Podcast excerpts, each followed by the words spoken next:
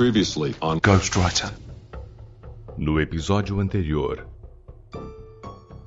E olha, eu vou dizer uma coisa a vocês. Foi uma leitura realmente impressionante. Era um americano e um espião russo serem inimigos mortais e terem que lutar um contra o outro. Ele se baseava praticamente que só em notícias da imprensa. E ele começa a fazer perguntas demais e todo mundo sabe que quem fazia perguntas demais na União Soviética acabava num buraco. É, todo agente soviético nesses livros de espionagem, eles eram vilões, a menos que fossem agentes infiltrados, né? Na verdade, os dois foram bem e mal ao mesmo tempo. Os dois são tons de cinza, não são preto no branco.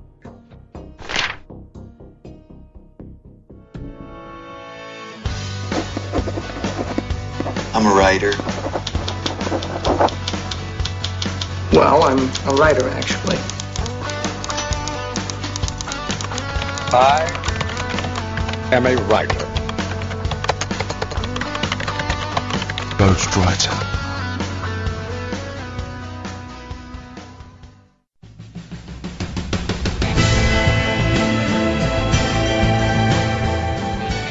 Saudações literárias, queridos ouvintes. Eu sou Ricardo Erdi e esse é o podcast Ghostwriter.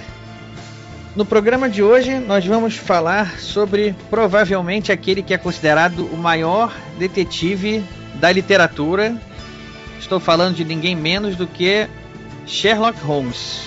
Depois que eu falei o maior detetive, ficou elementar, né?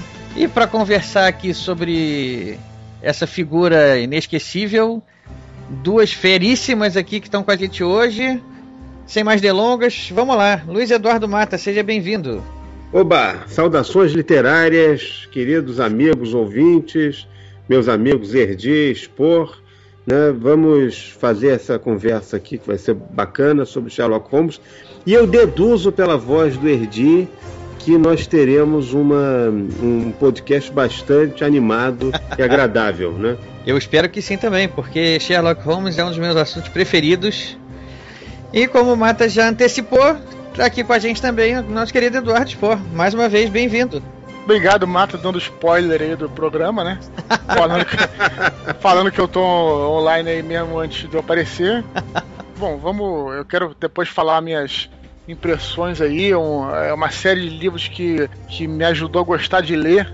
Então eu quero. Fiquei muito empolgado em participar desse programa. Vamos falar mais à frente para não dar mais spoiler é, na abertura do que já foi dado aí, né? Vamos lá, mas spoiler, quando se tratando de, de Sherlock Holmes, ele como ele já deduz tudo, né? Nosso ouvinte que está acostumado já está deduzindo também. Já deduziu que agora é hora dos e-mails e a gente já está voltando logo em seguida. É elementar, meu caro Erdi. Vamos lá.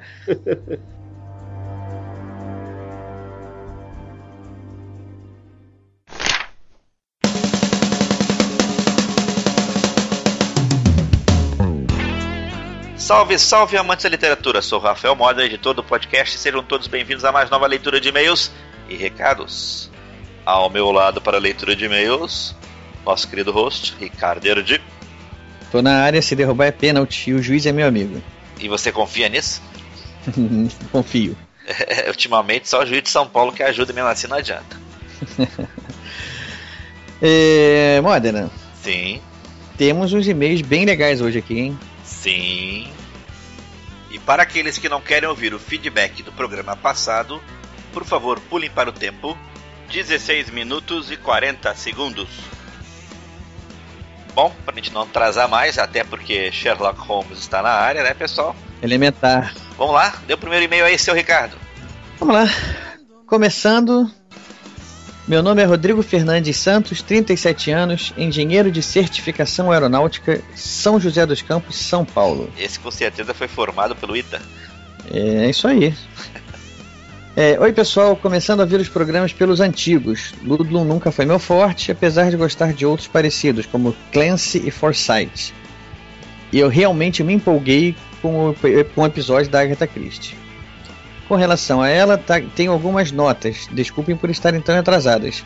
É, o e-mail dele se refere ao nosso episódio que a gente fez sobre a Agatha Christie, mas como é um e-mail que traz informações legais, a gente está lendo assim mesmo.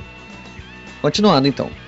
Todos falaram sobre encontrar os livros da Agatha Christie nas estantes de casa e sebos, mas a minha leitura teve outra fonte muito comum no fim da década de 80. Os livros eram lançados nas bancas de jornal a preço de revistinha, com um papel inferior ao papel jornal, mas me permitiu ler muito da obra dessa autora. Nessa época já tinha lido tudo do Conan Doyle. Me surpreendeu essa coleção não ter sido mencionada. Outra fonte que vocês poderiam oferecer como alternativa e faz parte da minha infância e adolescência são as bibliotecas. Com relação aos favoritos, foi excepcional ouvir tanto sobre o caso dos Dez Negrinhos, mas meus outros dois escaparam. Os Quatro Grandes é excepcional ao fugir da fórmula do Poirot e incluir parte da resolução pela força bruta. Surpreendente. O outro é o Caio Pano. É, tem razão, o Caio Pano é um dos mais famosos e mais conhecidos dela. Última história de Hercule Poirot se despedindo em grande estilo cometi um erro e li antes do misterioso caso de Styles. Em algum momento, já tendo lido muito dela, li também um pouco de Maurice Leblanc, Arsène Lupin. De certa forma, Holmes Poirot aplicado ao crime. É, exatamente, o Arsène Lupin, o famoso ladrão de casaca, né? É o, é o Holmes né? aplicado ao mundo do crime. Bem isso que ele me falou mesmo. Tentei ler a autobiografia, mas não deu. Foi o único livro dela que abandonei. Por fim, essa coleção de banca que mencionei trazia um livro chamado O Mundo de Agatha Christie, melhor referência escrita que encontrei sobre a autora. De resto, parabéns pelo programa. Realmente curti a linguagem e enquanto escrevo já estou ouvindo o programa sobre literatura acadêmica. Isso aí, muito obrigado, Rodrigo, pelo e-mail. Continue mandando mesmo que seja sobre, sobre programas atrasados nossos, mas a gente sempre gosta de receber. Quando as informações são relevantes, a gente está aqui, lê e não tem essa de ser programa passado, não. A gente lê mesmo. Vamos lá. Deixa comigo agora, vou ler o e-mail do Thiago Arraes, que é programador de Recife. Ele programa Recife? É. Recife foi programada por ele? Não sei, mas o CD deve fazer programas em Recife. oh, rapaz, cuidado. de hoje em diante, eu amaldiçoo vocês a nunca terminarem sua lista de livros. De hoje em diante, todos os dias das suas vidas, vocês terão um livro para ler. De hoje em diante, vocês serão tomados por um sentimento de urgência incontrolável para terminar o livro que estiverem lendo para poderem começar o próximo da lista. Apesar disso, a lista nunca acabará. De hoje em diante, esse sentimento de urgência será paradoxalmente acompanhado de um sentimento de perda ao ter que se despedir de histórias e personagens queridos ao final de um livro. E vocês sofrerão eternamente tentando equilibrar essas duas emoções. Grande abraço. Thiago Arraes. O Thiago mandou um e-mail para lançar uma maldição pra gente. Ele tá aí com emoções conflitantes, né, Moda? O que, que a gente faz? É, mas não existe aquela teoria todo podcast, ao receber uma audição, ela é refletida ao emissor? Em dobro, né? É. Então, Tiago Arraes, de hoje em diante o amaldiçoado, sinto muito, é você. e você, eu vou, eu vou acrescentar, mas vou lhe pinchar uma maldição. A partir de hoje, você está condenado a ficar viciado em ouvir podcasts de literatura. E nunca vai estar satisfeito. Essa, quanto, quanto mais programas você ouvir, mais essa vontade vai aumentar e você nunca estará plenamente satisfeito de ouvir podcast de literatura. Pronto, falei. Coitado. Só para completar o e-mail dele, ele tá. Ele... ele... mandou a listinha de leitura dele, né? É isso. O livro que ele terminou de ler foi O Oceano no Fim do Caminho, de Neil Gaiman.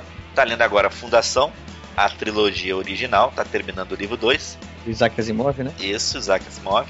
E tá na próxima, na lista, né? acho que o próximo, né? O Orador dos Mortos, do Orson Scott Card. Tá, a lista é excelente, Thiago. Vamos lá, vamos dar sequência. Terceiro e-mail, seu Ricardo. Vamos lá. Wilson Brancalione tenho 38 anos, sou bancário e moro em São Paulo, capital.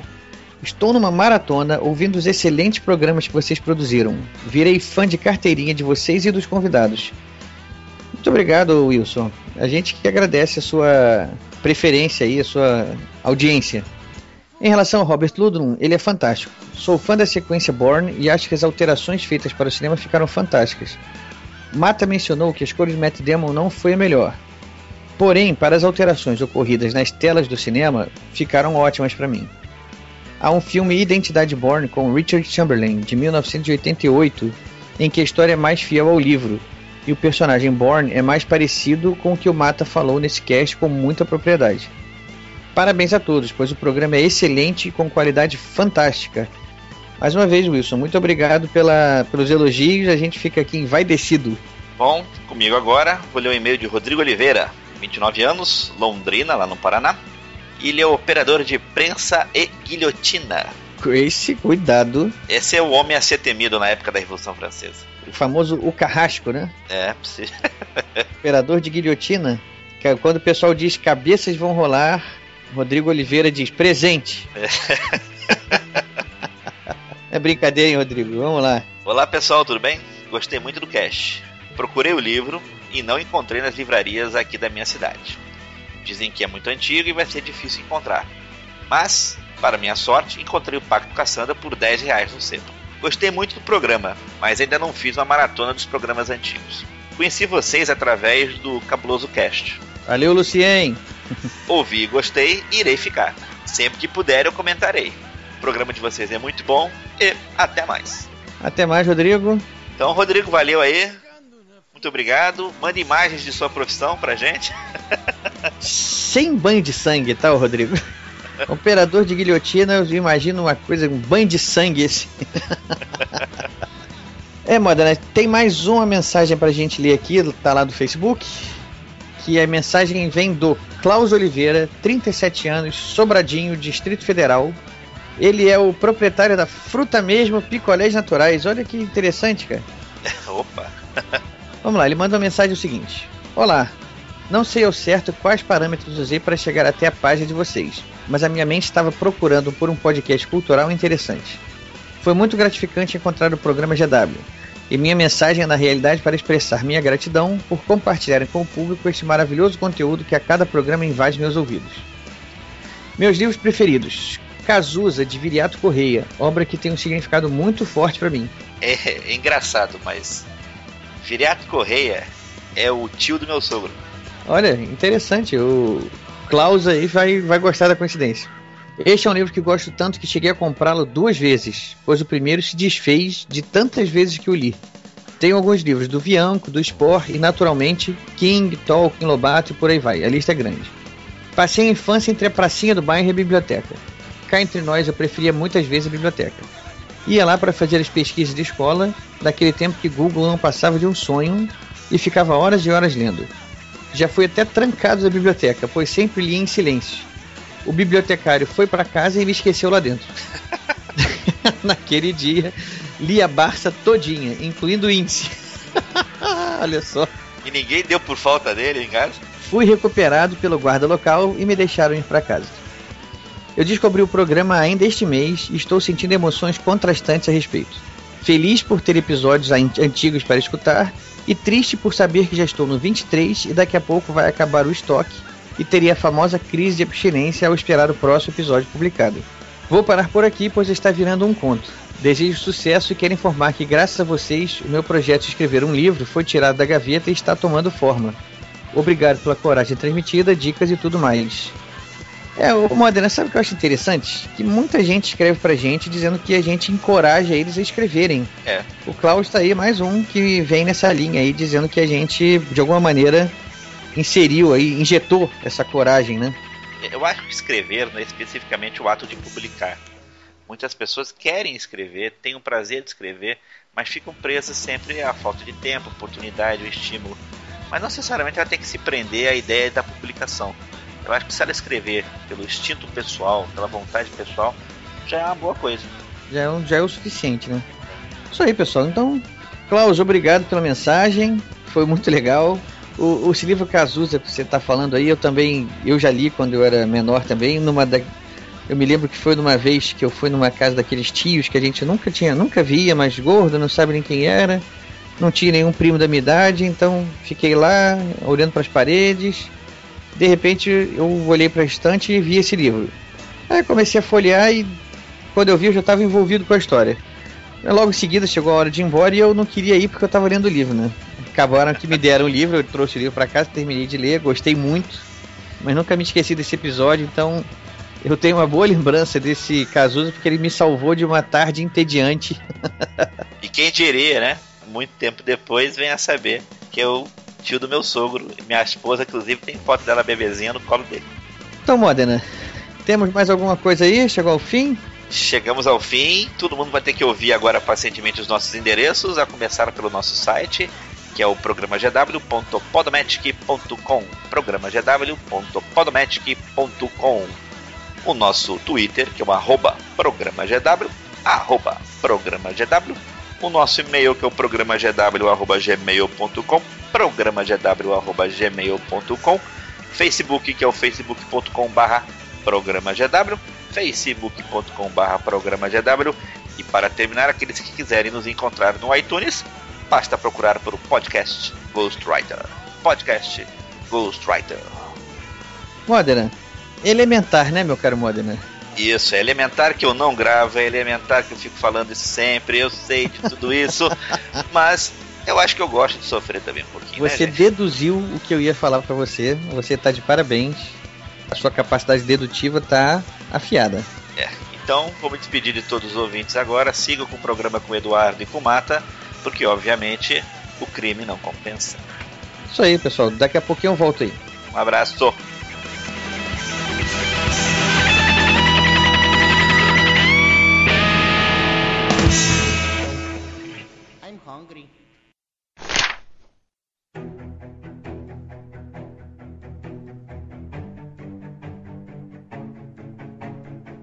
Então a gente está de volta aqui e finalmente vamos começar a falar sobre, como o Eduardo falou, o Mata também, é o tipo de literatura que provavelmente inicia muita gente, né? E todo mundo que começa a ler, em algum momento vai passar pelos livros de literatura policial. Eu me arrisco a dizer que Sherlock Holmes é o ícone máximo dessa literatura. Vocês concordam com isso? Já já botei de cara logo uma polêmica aí.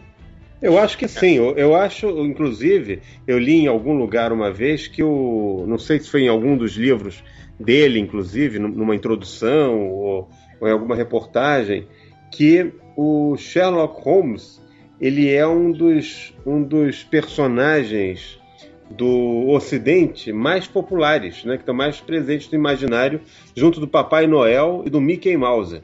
Né?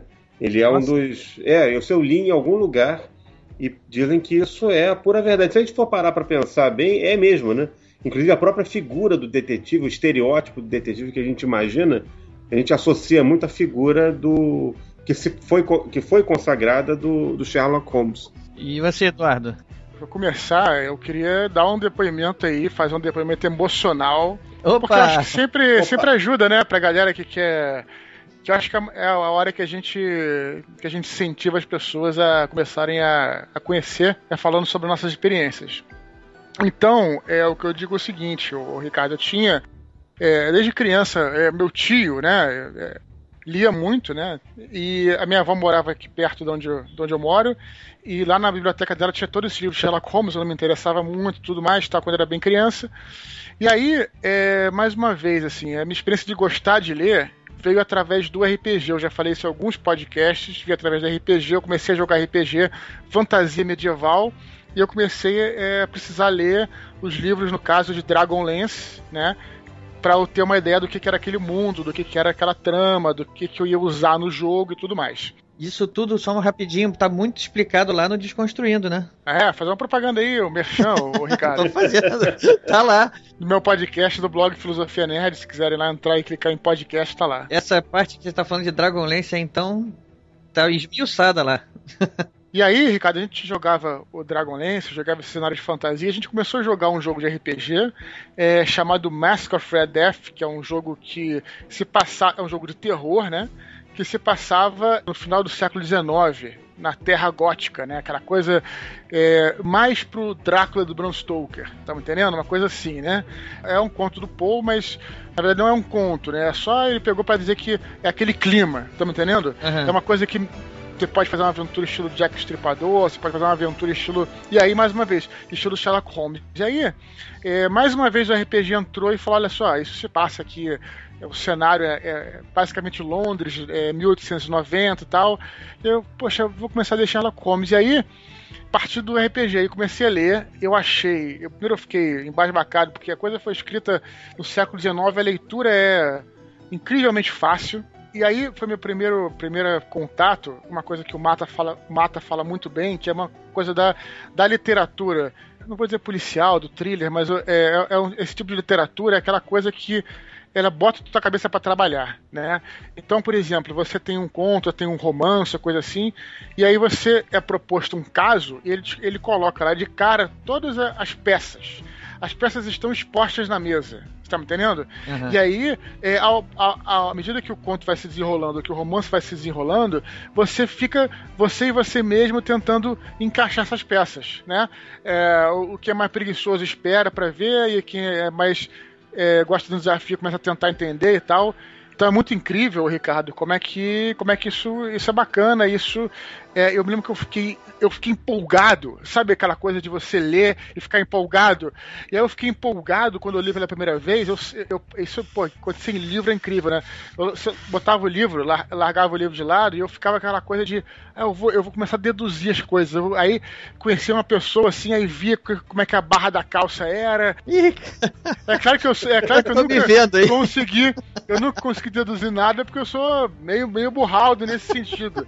Mas eu fiquei empolgado empolgado, cara, com o livro Acredita em Você, escrito aí no século. Eu tinha 14 anos, cara. O livro foi escrito no século XIX. Olha que barato isso, cara. Primeiro foi publicado em 1887. Mas que barato isso, né, cara? Então é isso que eu tenho a dizer, esse depoimento emocional que eu tenho a dizer. Quem tiver a fim de ler os livros, a gente vai falar, acho que um pouquinho deles mais pra frente, né, Ricardo? Você que tem a pau aí. Mas é, eu queria dizer o seguinte: é, empolguem-se, leiam, porque não é só uma história, você vai. Você, é, é um quebra-cabeça, tá entendendo? Que você vai chegar, vai ver e vai. E vai é, aguçar a tua imaginação, a tua inteligência, mó barato, cara. Não, e completando, e completando o que você está dizendo, aí só, só para dar uma pequena intervenção, um estímulo a mais também para ler a aventura Sherlock Holmes é ler, começar pelos contos dele, né, que é, são contos curtos, então são é, histórias muito diferentes umas das outras. Então aquela pessoa que às vezes tem uma certa, não digo preguiça, mas uma certa resistência de pegar um livro maior para ler porque acha que vai ser cansativo, enfim, começar pelos contos, começar devagar. Eu tenho certeza que a pessoa vai se empolgar e vai depois querer partir, talvez, para as narrativas mais longas que ele publicou. E, e, Mata, é também, além de tudo, Mata, e Ricardo, e os ouvintes estão escutando, é também um romance histórico, são romances históricos, são. né? Então, é, é, deixa eu só falar uma coisa que eu também eu ficava pensando assim, né? Hoje em dia é engraçado. Você tem aí o WhatsApp, você tem o Facebook, você tem o e-mail, você tem tudo mais, tem o telefone celular, tem os telefones em geral. E você pensa o seguinte: olha só, no século XIX, como é que as pessoas se comunicavam? Né? Isso era, eu precisava saber por causa do jogo que eu estava mestrando. Como é que as pessoas se comunicavam, né? Então, numa cidade como Londres, por exemplo, é uma coisa que nem passava na minha cabeça. Eu aprendi, através dos livros de Sherlock Holmes, que eles tinham em cada esquina, literalmente quase em cada esquina, um, é, um, um escritório postal é, do, do, correio. E hoje é uma coisa que a gente nem sabe, a pessoa nem sabe o que é telegrama, sabe por causa do aplicativo da internet, do, do, do iPhone. Mas o que é telegrama? As pessoas nem sabem o que é telegrama. E na época, o telegrama você mandava e tinha uns garotos lá que iam mesmo entregar tudo no mesmo dia. Sabe como é que era o Facebook da época? Como? É, os, cara, os caras. É, aparecem assim, vários contos dele, vários romances. O cara que quer mandar uma mensagem, o cara pagava um anúncio no, no, no jornal The Times. E aí todo mundo olhava os classificados. Então você tinha lá um anúncio. Ah, é, não precisa ser anúncio de emprego. Qualquer coisa que você queira anunciar, você colocava ali no, na, no, no, Times, no jornal. Era o Facebook. O cara acordava de manhã e sabia qualquer coisa que o cara precisa se comunicar com alguém, entendeu, cara? Que você não tem o endereço e tal. Puta, olha que barato, cara. Então, como é que a pessoa curtia, né? Não tinha como curtir na hora. Empolguei, desculpa aí, gente. Não, mas é verdade. Isso, esse negócio do telegrama é pura verdade. Eu também, isso é uma coisa que salta aos olhos. Vou, por exemplo, que eu vou telegrafar para lugar tal. Hoje em dia as pessoas não sabem mais o que é isso. Né? Mas a piada infame é a seguinte: vocês me perdoem, é, queridos ouvintes que não gostam de piadas cretinas, por favor, pulem essa parte, tá? E é o seguinte, que naquela hoje existe o telefone celular, né? Naquela época era o telefone molecular. Você mandava um telegrama e mandava molecular. Que aí ele ia lá e entregava o telegrama. Pra... É, agora vai te botar aquele sinal, aquela trilha sonora agora do tutum. Exatamente isso. Exatamente isso. Olha, mas eu vou. Eu fala, vou fala que o Ricardo, o Ricardo tá querendo falar mó tempão aí. Vai, Ricardo. Eu vou aproveitar o depoimento aí do Eduardo, porque foi muito parecida com a minha experiência com Sherlock Holmes. Inclusive, quando a gente fez o podcast sobre Agatha Christie, né? O Marta estava aqui, deve se lembrar. É, é, eu, eu comentei que eu, quando comecei a sair daquela literatura infanto-juvenil e comecei a pegar os primeiros livros adultos, assim, né? A, os primeiros livros que me caíram nas mãos foram da Agatha Christie. E eu cheguei a ler lá uns três ou quatro livros dela e empolgadíssimo com aquela história, como o Eduardo falou, né? Que é proposto um caso lá, um mistério, normalmente um assassinato, alguma coisa assim. E a gente ia querendo meio que uma competição, uma disputa para ver se a gente conseguia descobrir o assassino, né? Eu nunca acertava nada, me sentia um idiota. E aí, quando eu comecei a ler o Sherlock Holmes, eu senti uma diferença que me fez é, me voltar muito mais para Sherlock Holmes. E aí eu acabei devorando a obra dele inteira, todos os romances, todos os contos, porque eu, eu sentia que o, na história do Sherlock Holmes, o que ele usava para resolver a situação estava dado no texto. Né? Todas as pistas que ele usava para chegar às conclusões dele, as deduções, é, tinham passado pela nossa frente ali. E no, nos livros que eu li antes, os romances policiais que eu li antes, normalmente faltava uma coisinha ou outra que era que a gente não tinha acesso como leitor e que só ia descobrir na hora da, Exato, da apresentação da solução. E aí eu ficava assim, pô, esse cara aqui ele me dá a chance de descobrir junto com o Sherlock Holmes, só que eu também nunca nem chegava perto das deduções dele lá, né? E, e, outra coisa que eu achei muito engraçado também é que eu passei por essa fase também. Eu vou começar a observar as pessoas, vou ver a mancha na camisa dela, vou ver o que, que ela comeu. No final, tu acaba se ferrando e não consegue porra nenhuma. A verdade é essa. Não né? descobre nada. É, é verdade, é. Mas é bacana, é bacana.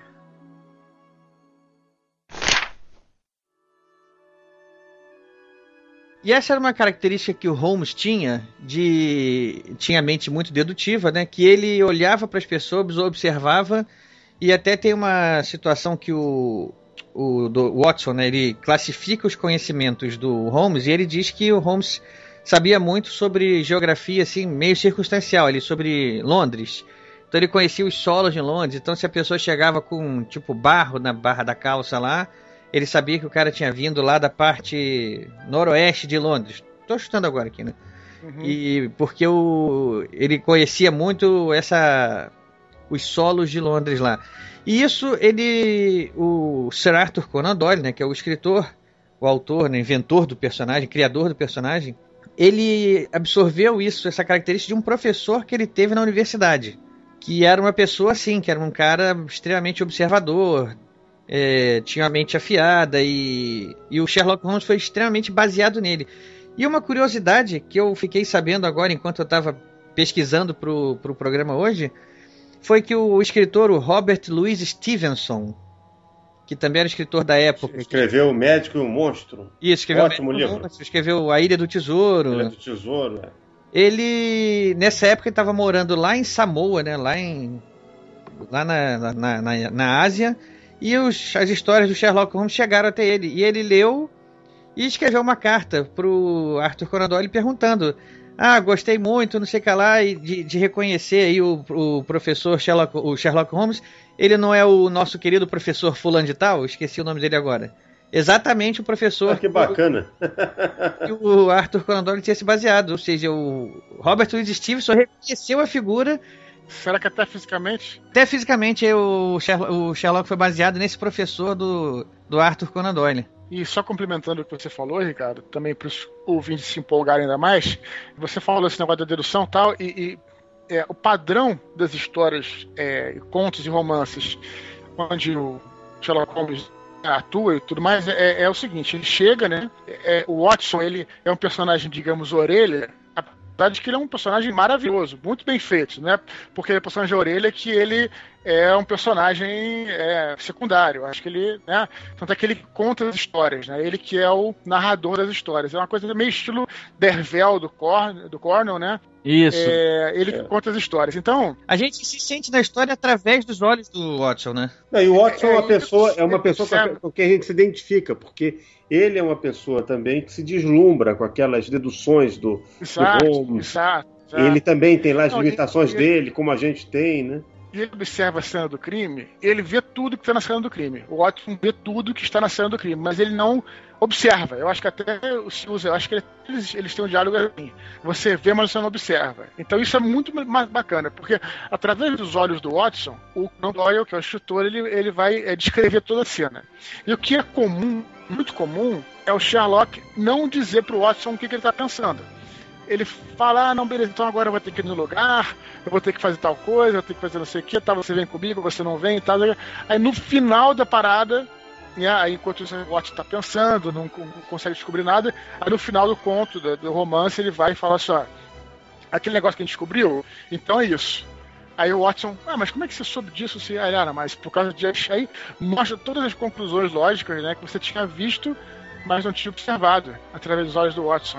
E, só no final que o Sherlock explica, né? Mas você está vendo tudo pelos olhos do, do médico. Então ah, é e o Holmes ele sempre pede desculpas assim no final. Eu, eu penso que sempre com aquela classe, né, aquela educação britânica, século XIX, ele chega assim, eu peço desculpas, meu estimado amigo Watson, não, o senhor é, evidentemente foi fundamental aqui na resolução do crime mas eu precisava ocultar esses fatos, porque isso fazia parte do processo de investigação. Quer dizer, ele, é, o fato de ele esconder também do Watson as, as descobertas, as, as, impressões que ele tinha, ele apresentava sempre um motivo para não ter revelado, porque aquilo, de alguma maneira poderia atrapalhar o andamento das, das investigações, enfim. Isso é muito claro no livro que eu gosto muito, que é um, talvez seja, não sei se é o meu favorito, que é o, o Cão dos Baskerville, que ele manda o Watson, o, o Sherlock Holmes manda pro, lá para o interior da,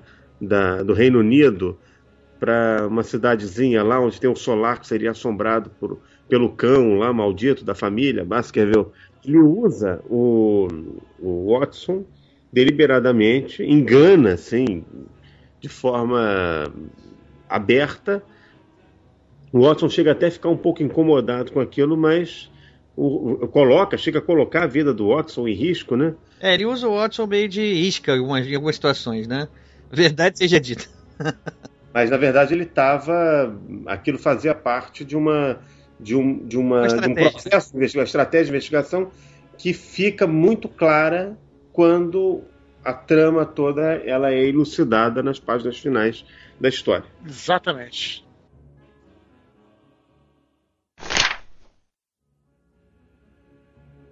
Watson e o Holmes se, se conheceram já desde a primeira primeira aventura, o Watson é um, é um médico, né? E assim, eu acredito, eu não conheço, não sei também, não tem nenhuma informação oficial a esse respeito, mas eu acredito que o Watson seja meio que o alter ego do Sir Arthur Conan Doyle. Pode ser, porque o, é, o Doyle também era médico. É, porque ambos têm as características de médico, né? Tem. Ô, Ricardo, a gente já falou isso aqui outras vezes, essa coisa é muito interessante, a gente até pode fazer um programa sobre isso, viu? Que é pegar os autores, né? E tentar analisar os personagens deles.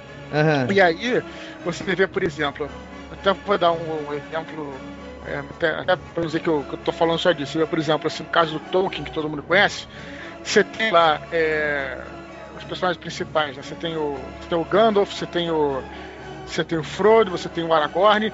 Todos aqueles ali são parte da da personalidade do, do, Tolkien, né? Então, o Tolkien como professor, como aquele cara, é o Gandalf, né? O Tolkien como ele gostava de narrativas de heróis e tal, e é o Aragorn o Tolkien normal, que é o inglês comum, era o Frodo, né, cara? Então, uhum. por aí vai.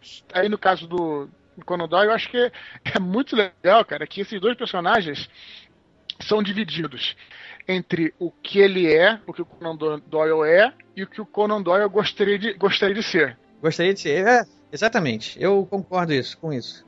Conan Doyle é um médico, oftalmologista. É, ele foi um médico oftalmologista. Né? Tem, acho que é isso.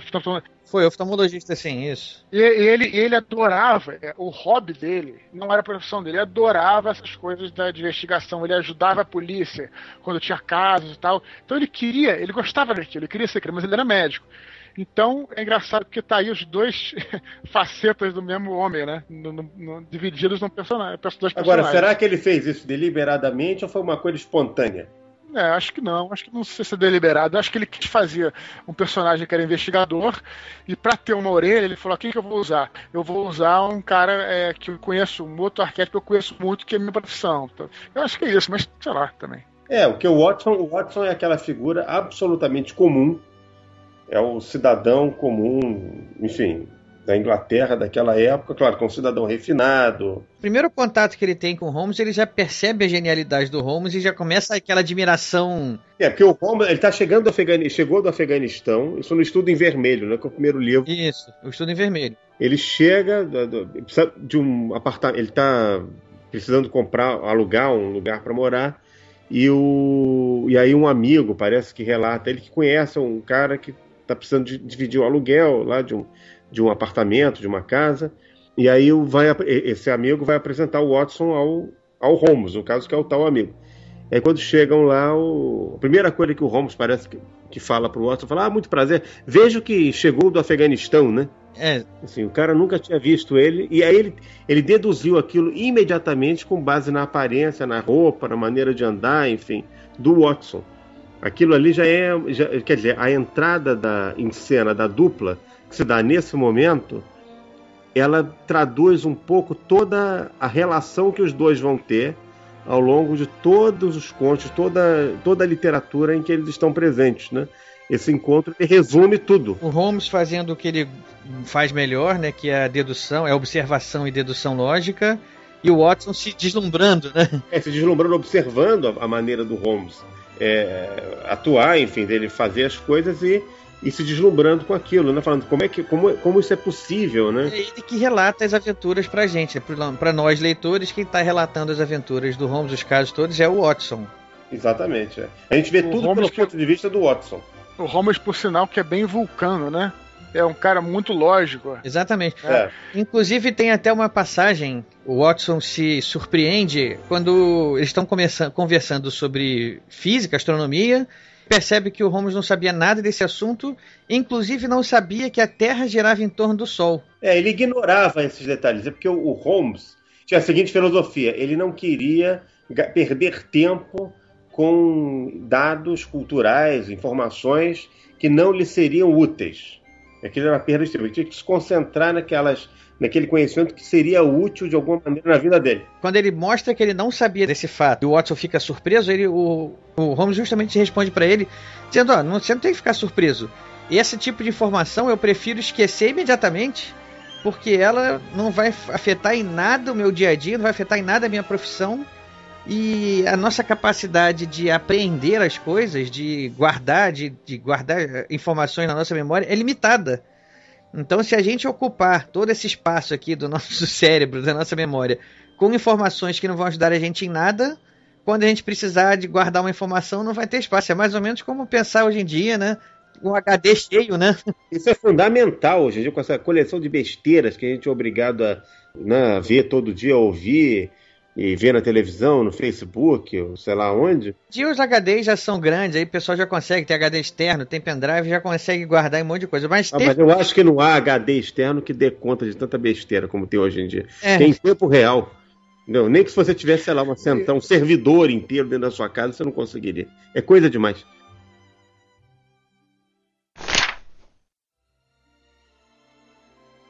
E na verdade a inspiração não foi só nesse professor, teve uma outra inspiração também que veio de um personagem de um outro ator que a gente até falou aqui já, que foi o Edgar Allan Poe, que escreveu três contos, três casos de um personagem chamado Auguste Dupin, que era um detetive muito no, no, com as mesmas características do Holmes. É, na verdade, nem era um detetive, era como se fosse um, uma pessoa da, da sociedade, alguma pessoa que tinha capacidade de poder simplesmente viver é, se envolvendo com o que se interessava, né, digamos assim. E esse detetive teve três histórias lançadas. A primeira delas foi a ficou mais famosa foi a Assassinatos da Rua Morgue. É, esse é um caso, o livro mais conhecido, talvez, do. É um conto, né? Paul, é, um, é um conto, conto mais é. conhecido é. do, do, desse personagem Augusto Dupin. Ele depois, depois teve mais dois contos lançados e parou por aí. Eu já vi fanfics aí continuando o quarto caso do Augusto Dupin, mas. Mas não é a mesma coisa. Não é a mesma coisa. O, oficialmente foram essas três histórias. E foram anteriores ao Sherlock Holmes. É uma referência inegável também que o Sherlock Holmes tem a mesmíssima linha do Augusto Dupin. São personagens gêmeos. Infelizmente, a, a infelizmente para nós leitores, é porque é, sempre seria bom ter mais material, mas o, o Dupin teve uma carreira muito curta. É, aquilo ali foi a gênese do romance policial contemporâneo, né? O romance policial moderno ele teve o início justamente naquele momento. Isso pode dizer que o, Edgar Allan Poe ele deu o pontapé inicial. Exato. Com Augusto Dupin. E o Sir Arthur Conan Doyle com Sherlock Holmes desenvolveu... E consagrou. E consagrou, exatamente. Falando um pouquinho mais do Sherlock Holmes, que ele, é essa coisa bastante vulcana dele, é ser um cara muito lógico, muito calculista, muito tudo. E ele é um cara que não demonstrava muitas emoções. Né? Isso é interessante, porque justamente tem aquela coisa do é, é, um pouco diferente, mas do Spock com Kirk, né? Bem, bem que é um pouco diferente, né? O Watson era um cara mais emocional e tudo mais, e o Sherlock é um cara que não demonstrava emoções nenhuma, nem, quase nenhuma. Inclusive, das poucas vezes que ele foi derrotado, algumas das vezes que ele, que ele não conseguiu resolver algum tipo de, de, de crime ou, ou, ou desafio, ou caso, é essa palavra que eu estava procurando, foi porque tinha alguma coisa é, ilógica como o amor envolvido ali. Que eram, eram elementos que ele não compreendia tanto.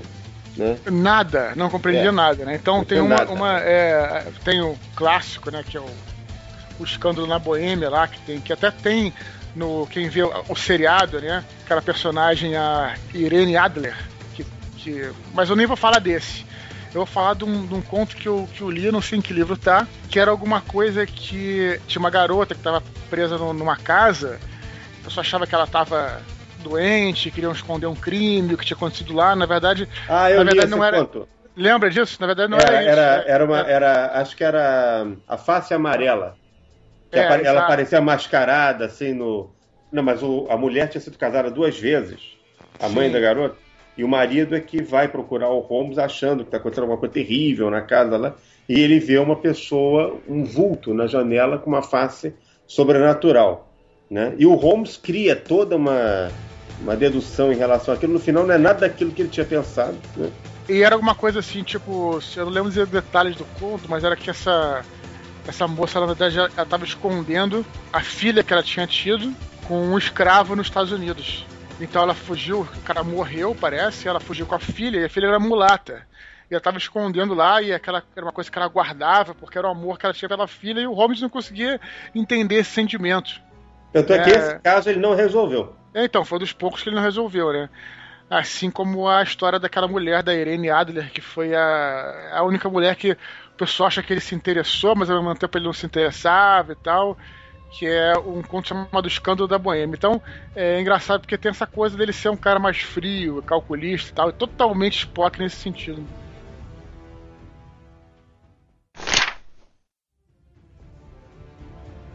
Eu vou aproveitar que você falou da Irene Adler para fazer uma referência que eu ia deixar mais para frente, mais pro final, mas eu vou só só dar uma chamada aqui agora é, e fazer uma a revelação aqui que muita gente sabe que aquele seriado House é francamente, abertamente inspirado no Sherlock Holmes. Vocês sabiam disso também, não? Não, não sabia, mas eu entendo perfeitamente, porque o Dr. House... Ele é famoso pela capacidade de diagnóstico, né? É, ele, ele deduz aquilo que ninguém era capaz de deduzir e acerta o diagnóstico, diagnósticos impossíveis. E tem várias coisas que são abertamente inspiradas, como por exemplo, o Sherlock Holmes ele era viciado em cocaína. Né? Era uma coisa que o Gerardo Conan Doyle botou pro personagem sem esconder isso de ninguém que ele lembrando que a cocaína naquela época não era o que a cocaína é hoje. Pois né? é, ele, ele dizia que ele fazia aquilo para estimular o intelecto. É, não era um vício, uma droga social, uma coisa que ele tinha que comprar na contravenção, era uma coisa. é- Era um hábito diferente, né? nem- Não, não era de qualquer um, mas ele usava, como ele dizia, para estimular o intelecto dele lá. Na edição que eu tenho aqui, Ricardo, inclusive tem uma nota falando isso embaixo, nota do editor, falando que isso era uma coisa que ele mesmo, né, o, lance da, da cocaína, só vale um Aham. colchete, um parênteses aí, que, que é legal falar sobre isso. O lance da cocaína pra ele era, uma, era um hábito que ele achava que não era salutar e que ele foi largando com o tempo. O Watson mesmo foi é, incentivando ele a largar esse hábito. Ele tinha isso porque, falando de novo sobre o Sherlock, uma coisa que ele tinha era um, um problema dele era o tédio. Ele era um cara que não podia ficar sem fazer nada, aquilo destruía ele. A mente dele tinha sempre, tinha sempre que estar trabalhando em algum problema. Então, quando ele não tinha um problema para trabalhar, ele ficava depressivo e aí usava a droga. Exatamente. Mas aí depois não. Depois as coisas foram é, crescendo e tal, e ele nunca mais usou. Eu me lembro que isso parece acho que num livro só. Ele tinha controle sobre, esse, sobre o uso dele, né? Ele não era uma pessoa viciada, dependente da droga. É, Ele usava esporadicamente. Mas o que eu tá falando, a similaridade lá, ele era viciado em cocaína e o House é viciado em, Analgésicos. em analgésicos lá. Até o nome, o Holmes, ele em inglês tem uma sonoridade parecida com home, que é casa, e o House também é casa. Home é mais lar, né? E House é casa. O, o House mora no apartamento 221B. O apartamento do House é esse. E é um dos endereços mais famosos de Londres hoje em dia. É Baker Street, né? 221. da Baker Street 221B, que era o endereço onde o, o Holmes morava, e era o endereço real, existente. E que hoje funciona lá nesse endereço, funciona um museu dedicado ao Sherlock Holmes. A grande diferença que eu vejo entre o House e o Holmes é que o, o House é um personagem terrivelmente mal-humorado, antipático. Assim, o Holmes já era um sujeito um pouco mais elegante, Classudo, na maneira de lidar com os classudo. outros, classudo. É. Mas, inclusive, é, o, o House tem um. Não me lembro, já teve algum problema também com algum, alguma pessoa chamada Moriarty. Eu não sei exatamente agora qual foi o, o envolvimento que o House teve com isso. O grande amigo do House é o James Wilson, que tem as mesmas iniciais de John Watson. Em um momento, em um episódio, o James Wilson fala que o House encontrou a mulher. E justamente foi o, esse, esse ponto que eu peguei agora que o Eduardo falou, que o, o Sherlock Holmes, às vezes que, esse, que essa mulher, Irene Adler, era citada, normalmente era a mulher, Exato. que a gente acaba sabendo que o nome dela é a Irene Adler. E eu, nesse episódio do House, onde o James Wilson fala que o, que o House teve um caso com a mulher, é, ele chega a falar o nome dela e o nome dela era Irene Adler. Olha, Interessante, muito Aí- bacana, eu não sabia disso não. tá domínio público. Você, você safou dessa. É. Na verdade, o, o, escrit- o criador da série lá, ele admite que é francamente inspirada no Holmes mesmo. Só concluindo aí, o, o- só o que você falou, o- eu já fui nesse. Tive o prazer aí de, de ir lá nessa casa do Sherlock Holmes. Ah, inveja! É, é o seguinte, né? Primeiro andar é, funciona uma, uma lojinha onde você pode entrar sem pagar nada. Tá? Uhum. Aí lá na lojinha tem tudo, tem inclusive na, na porta tem geralmente é, um cara, um ator vestido de com aqueles policiais do século XIX, vitorianos, né? Policiais vitorianos e tal. Aí você entra lá na casa, na, na casa tem uma lojinha onde você pode comprar, tem tudo do Sherlock Holmes e tal. Aí você pode subir para os outros andares acima, que são andares é, onde tem um museu, o museu entre aspas, né? Então, primeira coisa, por que, que o Conan Doyle escolheu essa, esse, esse número, que é o Baker Street 221B, para ser a casa de Sherlock Holmes? Ele escolheu porque lá na época funcionava uma pensão. Ou seja, não teria problema de, de o cara chegar lá e encher o saco de ninguém, entende? Ah, mas aqui não, é uma pensão, meu amigo, não tem ninguém morando aqui, não tem. Então ele escolheu, ele escolheu por, não, por não ser uma residência particular, era uma residência pública, isso é uma, isso é uma coisa. É, e a segunda coisa é que, é, enfim, hoje em dia, né, eles é, compraram esse, esse negócio e fizeram, aí sim, aí reformaram de forma a fazer como se fosse mesmo o apartamentinho lá, o negócio de Sherlock Holmes, tudo direitinho. Aí tá interessante, porque é, é uma casa vitoriana. Então você vê onde é que é o banheiro, que é afastado, é no final do corredor, e tem tudo, né, segundo era na época. Interessante, sim. Quem for a Londres e gostar de Sherlock Holmes não pode deixar de Olha, a, a, o museu você pode é, ver uma vez na vida, agora lojinha você tem que ir. Eu, eu, fui já nos dois e a próxima vez eu não vou subir no museu porque eu já conheço, mas eu vou na lojinha, eu vou comprar lá é, é, as coisas dos do, do souvenirs lá do Sherlock. Inveja. Inclusive, tem, inclusive, quem for primeiro lá tem que levar um pendrive, alguma coisa, com esse podcast, né? Deixar lá pra eles, levar lá e deixar lá. Fãs brasileiros. Ah, eu não vou entender, não vou entender nada.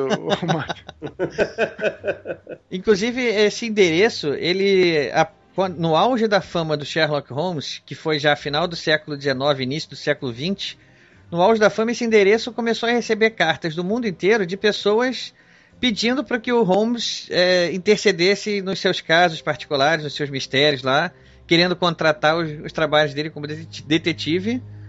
E eu, se eu não me engano, até pouco tempo atrás, é, o endereço continua recebendo cartas endereçadas para o Sherlock Holmes lá. É como hoje em dia é um museu, não tem, não tem nenhum lugar melhor para mandar, né? Tem que mandar para lá. Exatamente. Hoje em dia tem até. A, a, última vez que eu soube, tinha até uma pessoa lá que era responsável por receber, catalogar, se for o caso, responder de alguma maneira, né? Investigar, não? eu acho que acredito que não, né? Mas eu acho que no auge da fama lá, é, as cartas que chegavam eram é, verdadeiras, os pedidos eram legítimos, as pessoas realmente confundiam o, o, o mito Sherlock Holmes ficou tão forte que as pessoas chegavam a acreditar que era verdade. E, e, também virou um patrimônio da Inglaterra, né? Quando você, por exemplo, você chega lá no, no, no, Museu Britânico, se não me engano, tem quase certeza que é no Museu Britânico. Dentro do Museu Britânico tem um gabinete de leitura, uma biblioteca menor, relativamente pequena, é grande, mas menor do que uma biblioteca que se espera da biblioteca, né? E lá era onde o Sherlock Holmes é, nas histórias ia muitas vezes para fazer suas pesquisas. Então, quando você chega hoje em dia lá, tem uma placa legal. Personagens, né? Pessoas fictícias que já estiveram aqui. O primeiro é Sherlock Holmes. Ah, que legal. Bacana, né? Pessoas fictícias que já estiveram aqui, que maneiro. É, ou, ou personagem da ficção. Ah, legal. Então, algo assim. é, isso é algo muito, assim. muito legal fazer isso. Estação de Baker Street tem lá todos os azulejos com a, com a silhueta da carinha do Sherlock Holmes. Também tem. Então, é patrimônio nacional mesmo, sabe?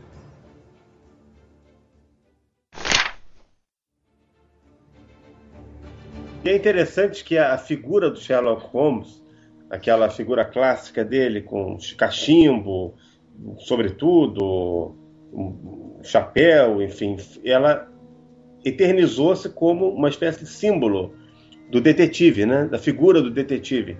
É, é, é, uma dúvida que eu tenho sempre é saber se isso foi é, reproduzido desde aquela época, né? porque o, o, detetive ele é descrito, de certa maneira, o Sherlock Holmes nas histórias que eu li, mas não é muitas vezes essa descrição exata que se consagrou. Né? E até hoje, quando você pensa num detetive, seja ele qual for, essa é a primeira imagem que vem à cabeça. Ah, o estereótipo ficou, né? Ficou. Até no Brasil. Até aqui. Né? Às vezes aqui, você está em janeiro, no Rio de Janeiro, no São Paulo, tem um calor terrível, enfim, investigando um crime, coloca um detetive lá, ele está sempre vestido daquela. Você sempre imagina em primeira mão aquela uhum. figura, né? E isso às vezes é ruim para a ficção policial nacional, porque a gente fica muito preso a esse modelo holmesiano, né? Se é que se pode chamar assim, criando neologismo aqui, né? E a gente passa a olhar, às vezes, uma, uma literatura que não tenha essa figura, que não, não siga essa, esse modelo clássico, como uma coisa meio tipo um pastiche, uma, uma alegoria, né? não uma ficção policial de verdade. Porque a gente sempre associa essas histórias aquele clima vitoriano, aquela coisa que depois a Agatha Christie seguiu também, os livros dela, embora não sejam passados na época vitoriana, tem um clima vitoriano também. Então, de, de algum modo, eu imagino que ela tenha sido também é, influenciada pelas leituras do, do, Sherlock Holmes. Né? Então, é essa transposição da, da linguagem da literatura policial para um universo brasileiro, ela acaba esbarrando nessa influência muito poderosa da literatura inglesa e desses clássicos policiais ingleses, cujo símbolo maior é o Sherlock Holmes.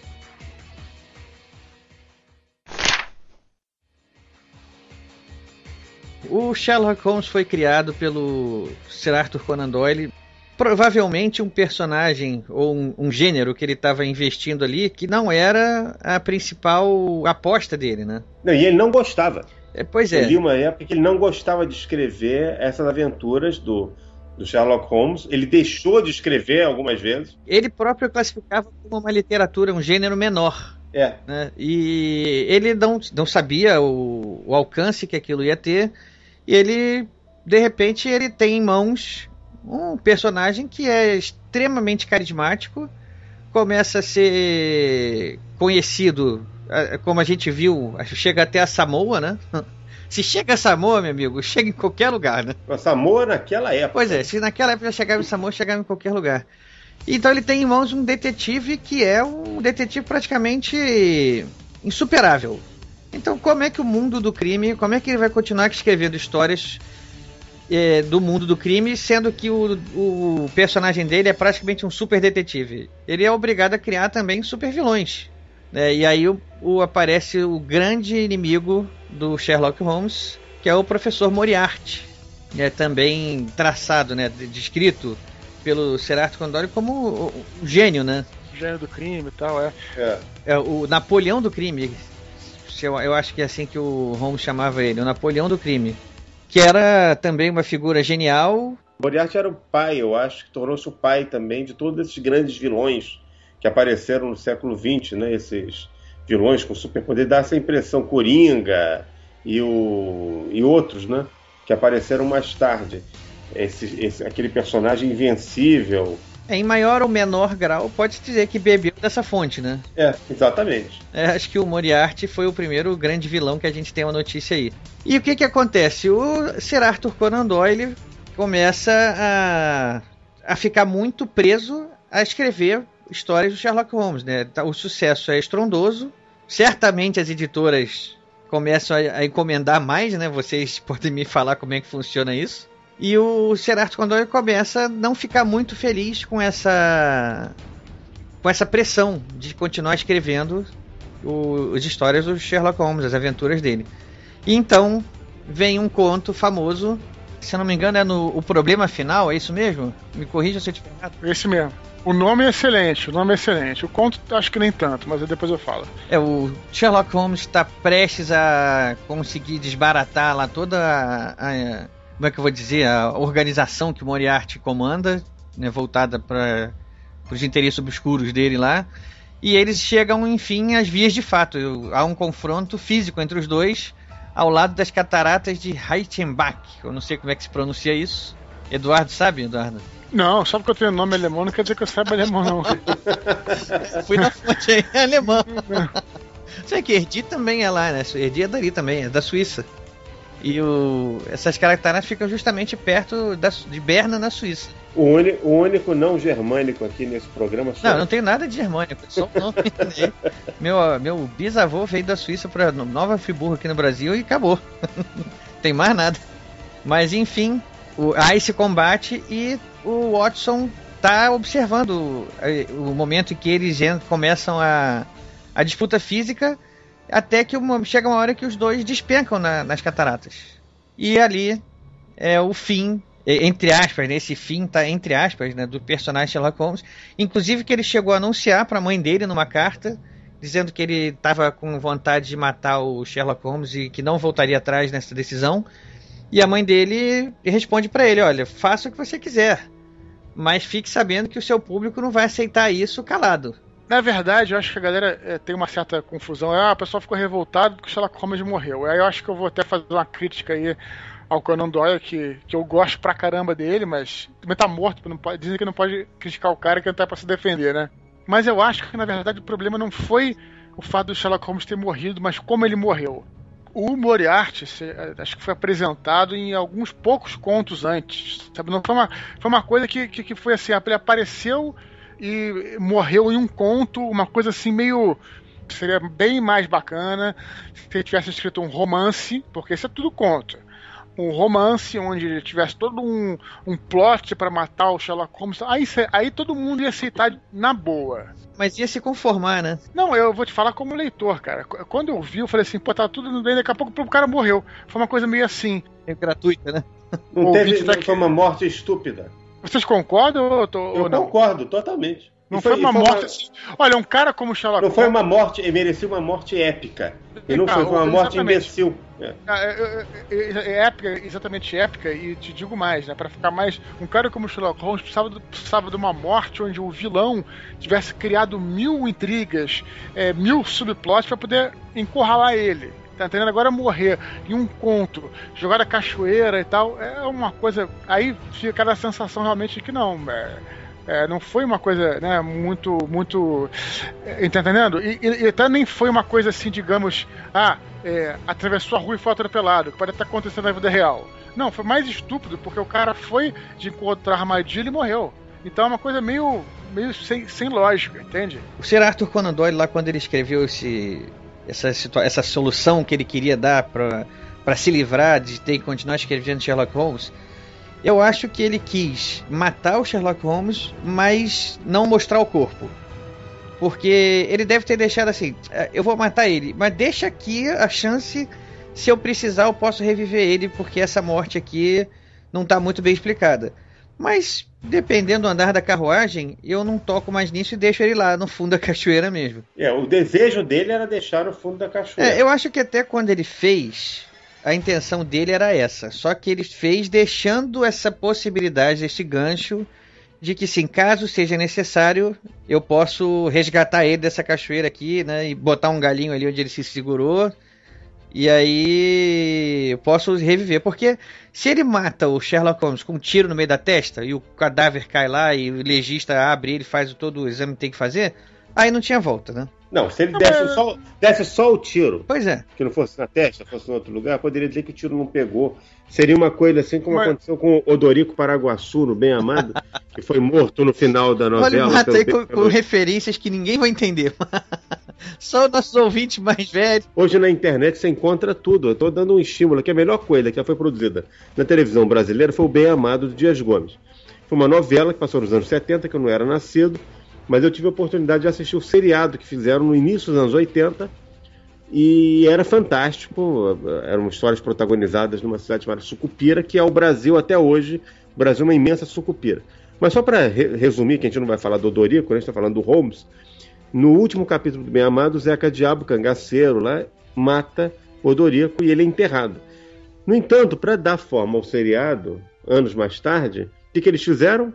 Ressuscitaram, quer dizer, os tiros não, for, não pegaram em órgãos vitais. Então, o Odorico, na verdade, ressuscita no cemitério, quer dizer, ele não morreu e se cura e, a, e o seriado continua. Né? Não, a ficção e... dá um jeito em tudo, porque. Não, e vem cá, não é, não é uma questão. Aí que tá. Eu, seguinte, não é a questão da cair da cachoeira, Ricardo. É o fato de, em um conto, o negócio ter é, resolvido, não teve uma preparação, não teve nada, entendeu? Não teve um, um plot, não teve capanga, não teve nada disso, sabe? Foi assim, o cara foi e matou o cara, entendeu? Tipo, não, é o ato, foi, o ato de cair da cachoeira. Foi banal, né? Uma coisa de, gratuita. Foi literalmente, acho que até a metalinguagem, foi a solução final pro problema do, do Sherlock Holmes, né? Do Conan Doyle, que tinha de acabar com esse cara. Foi a solução, entendeu? E foi uma solução meio da cartola, então acho que, que faltou aí eu ficaria muito satisfeito se tivesse um, como eu disse, um romance onde tivesse lá o, o Moriarty, seus capangas, e tivesse um, uma, um plot inacreditável, sabe? Aí, beleza, aí ia ficar legal. É, aí, aí valeu ter morrido, né?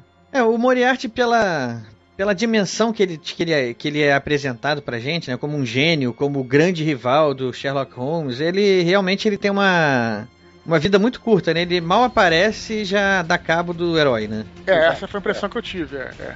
E assim, o que acontece, né? Nesse período, é, se eu não me engano, ali o iníciozinho do século XX, né? 1901, 1902 até 1905, eu acho, eu não sei exatamente esse período agora aqui, o, os fãs chamam de o Grande Hiato, porque foi um período que não teve nenhuma publicação nova sobre Sherlock Holmes, né? o Sir Arthur Conan Doyle resolveu se dedicar a outros gêneros pelos quais ele, ele tinha uma uma, um interesse em ser reconhecido, né? Um interesse, uma vaidade intelectual, né? Uma vaidade de, de ser considerado um bom escritor também de outros gêneros.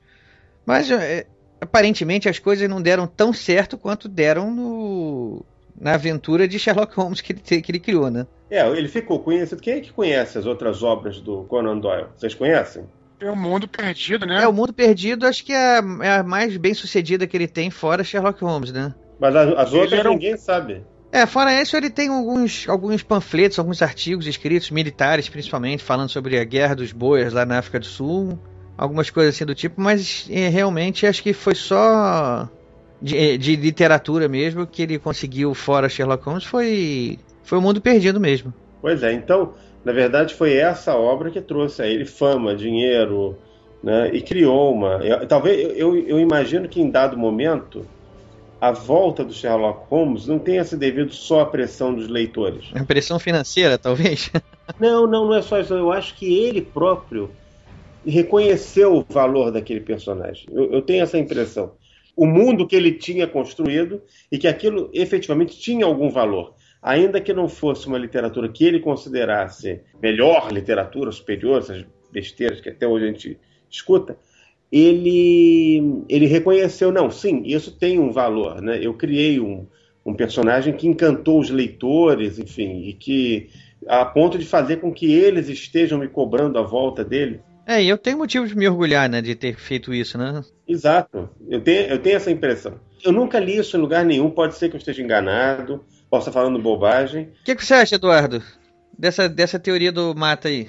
É difícil dizer, né? Você tá me lembrando justamente como eu estava falando antes do Spock, estava me lembrando daquela história do. A história do Leonard Nimoy, que também, na época, não, não queria mais falar do Spock, depois reconheceu que aquilo foi importante e voltou a falar do Spock, né? É difícil especular, mas eu acho que o Mata pode ter razão, sim.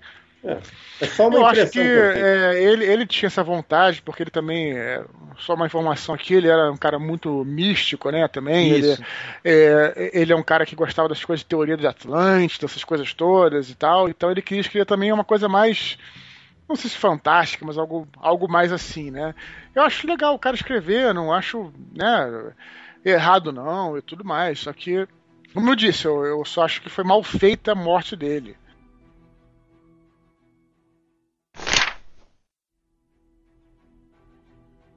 Olha, quando, quando eu comecei a ler, comecei a ler e comecei a ficar naquela obsessão, né? Pô, isso aqui é bom, então peraí, eu quero ler direito, tem não sei quantos contos, não sei quantos romances, eu vou ler na ordem correta.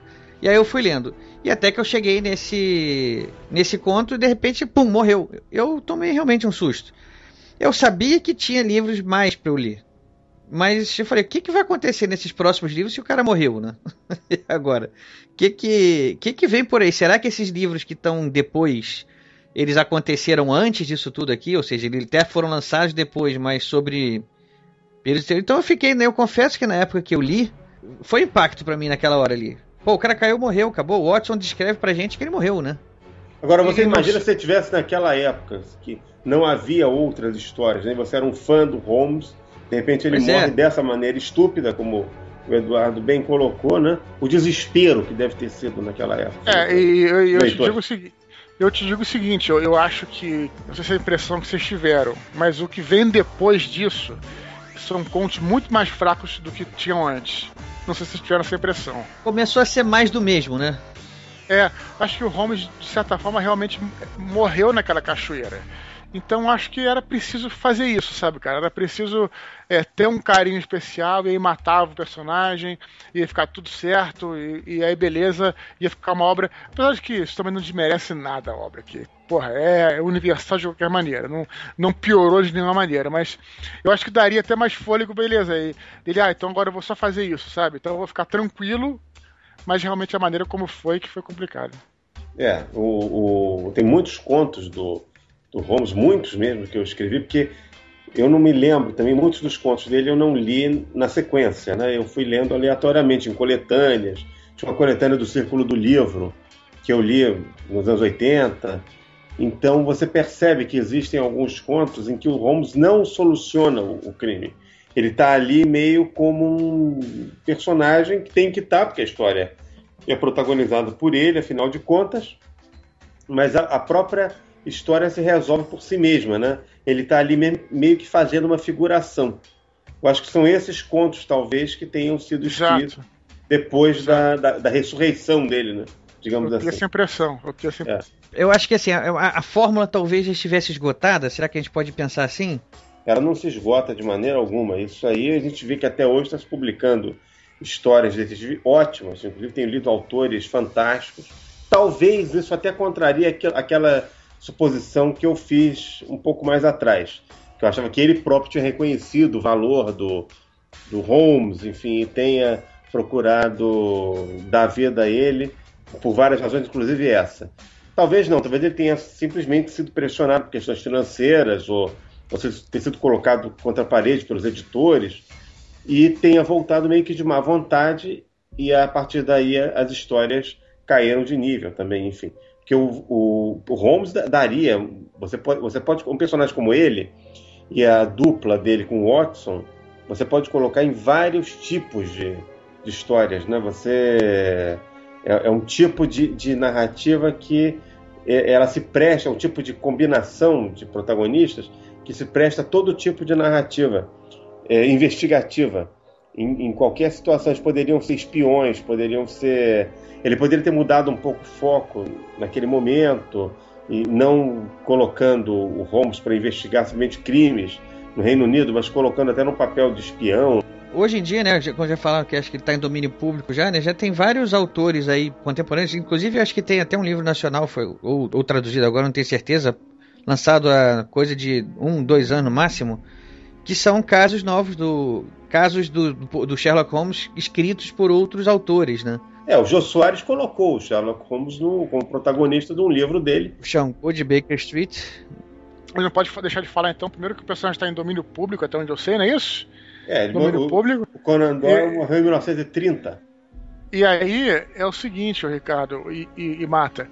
Também temos que falar do nosso querido Enigma da Pirâmide aí. Ah, sem dúvida, acho que é o melhor.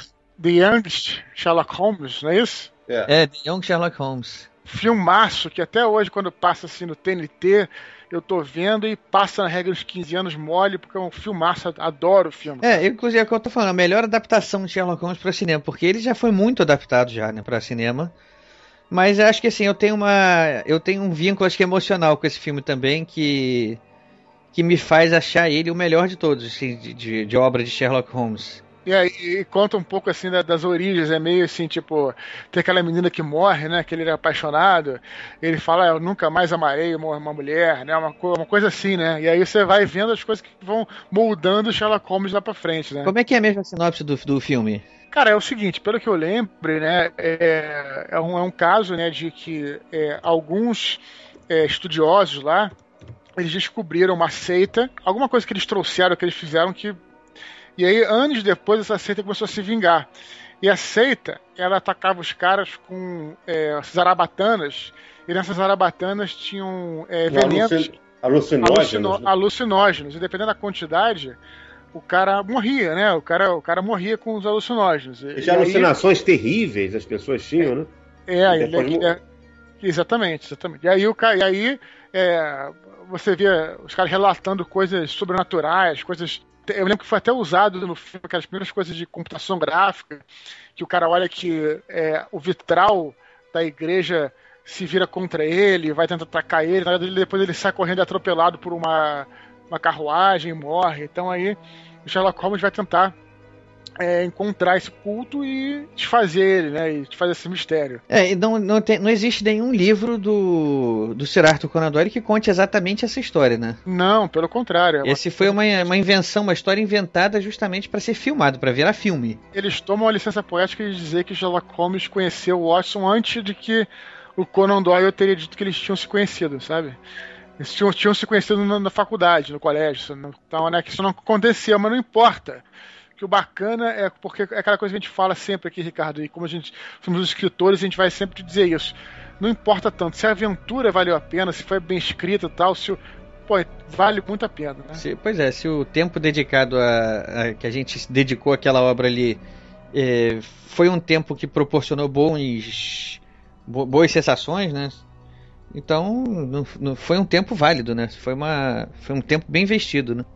Daí, para muita gente, para mim pelo menos foi assim, foi o primeiro filme que se viu com, é, protagonizado pelo Sherlock Holmes. O, o, o, foi o primeiro filme, eu pelo menos, eu, Luiz Eduardo, é, não tinha visto nada ainda na, na televisão é, protagonizado pelo, pelo Sherlock Holmes, ou no cinema, no audiovisual.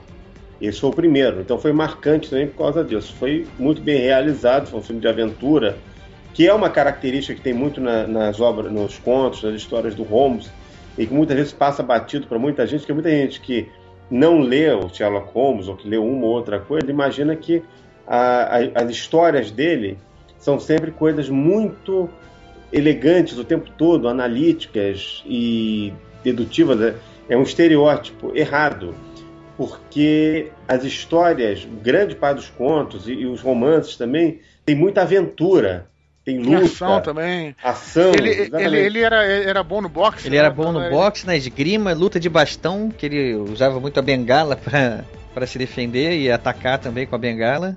Então, são histórias emocionantes. Então, isso, o filme, de alguma maneira, passa isso para os espectadores, para as pessoas, e que talvez se sentissem mais tentadas a ler os livros e conhecer o verdadeiro Sherlock Holmes, não o Sherlock Holmes le legendário, mas o Sherlock Holmes real da ficção, né? Original.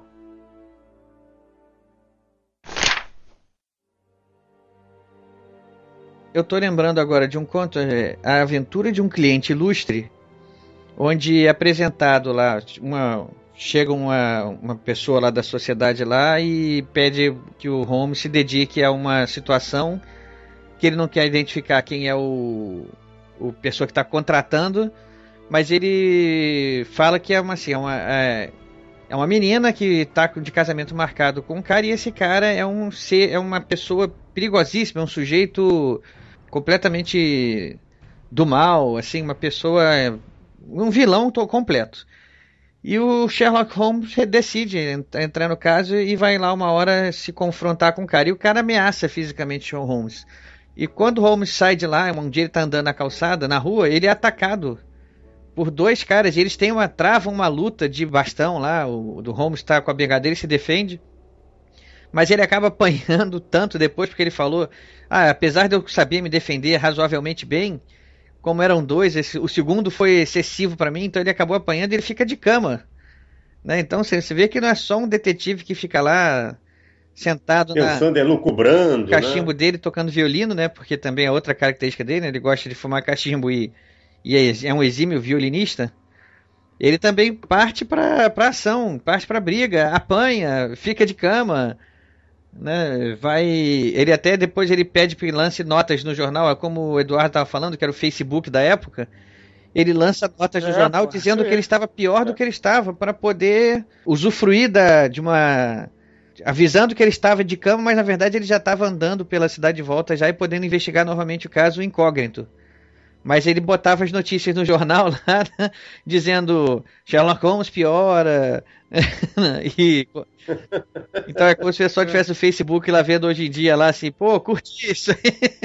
Times, o jornal Times era o Facebook, o Telegrama era o Twitter. Exatamente. E, o, e, o, e a carta era, era o e-mail. Né? E o, é, é carta e e-mail, se não tinha um Instagram, né? Assim, não...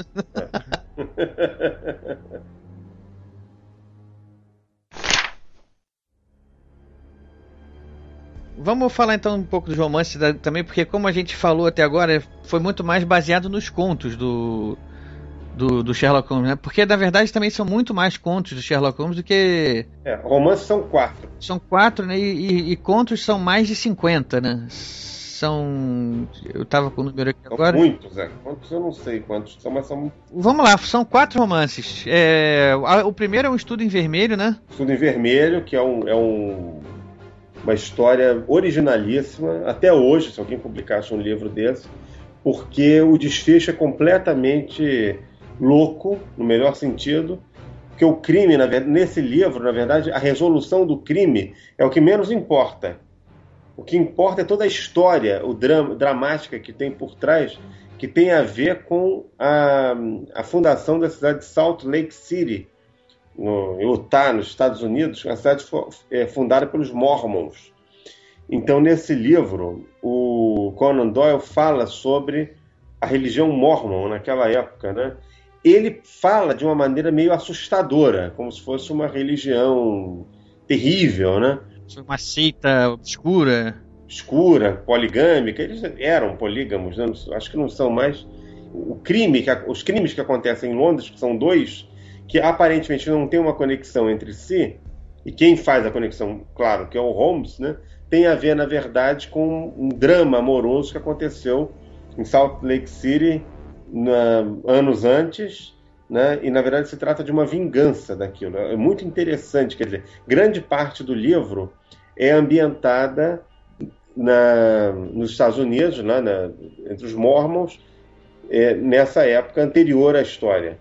Então você aprende muita coisa, é muito interessante essa, essa narrativa e o drama, você se deixa envolver. Nesse livro, eu acho que o, o Conan Doyle ele deixou é, transparecer não o lado afetivo do Holmes, mas é uma história que tem um componente afetivo muito forte, muito comovente, que vem dessa história, né? justamente a parte em que o Holmes não aparece, né?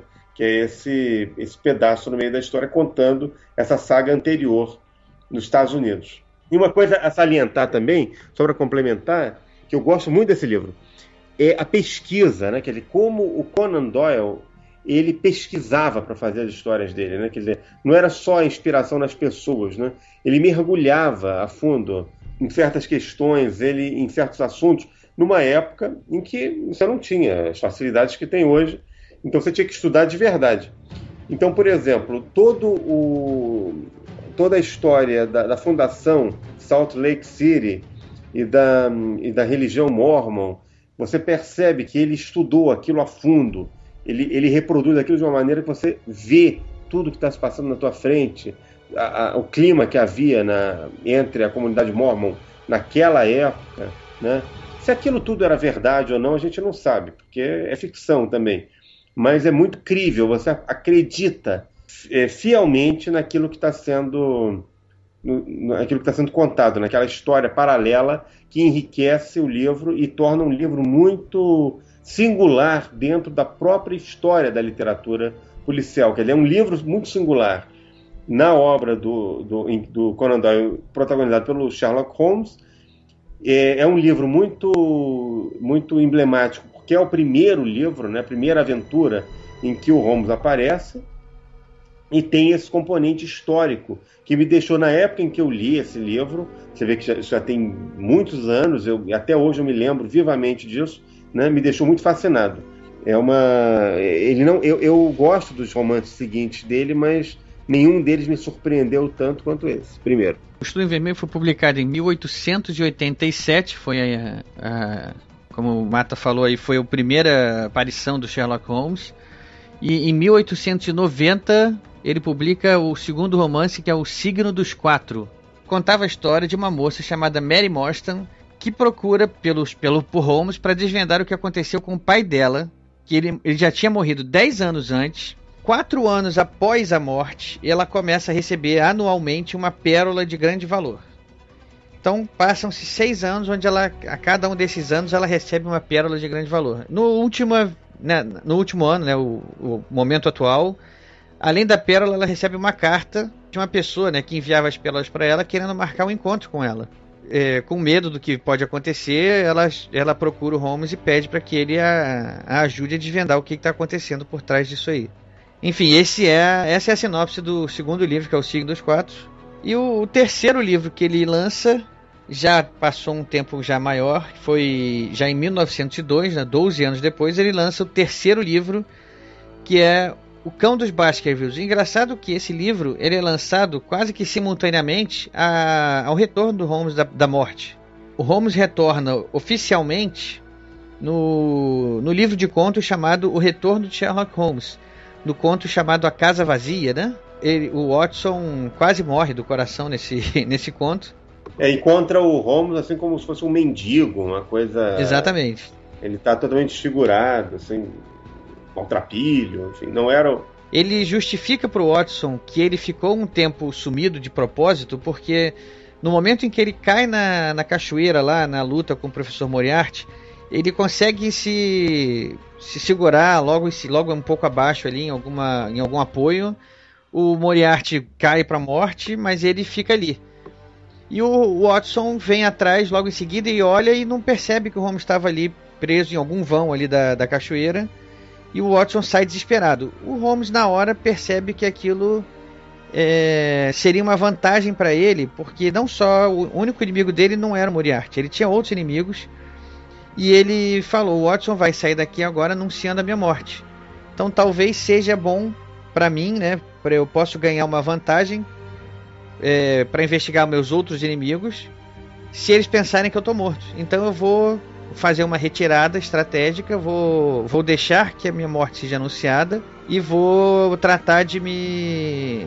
Leão da montanha, Leão da montanha. Saída pela Saída esquerda. pela esquerda.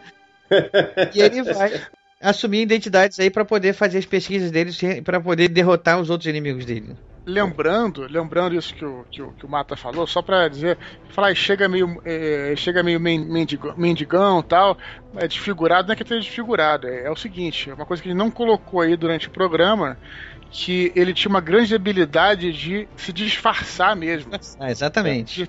É, é uma coisa que até não, você nem imagina, né? O cara, o cara se disfarçar mesmo e passar por outras pessoas, passar por mendigo e aí para escutar as pessoas na rua falando coisas que que o que foda-se o mendigo, entendeu?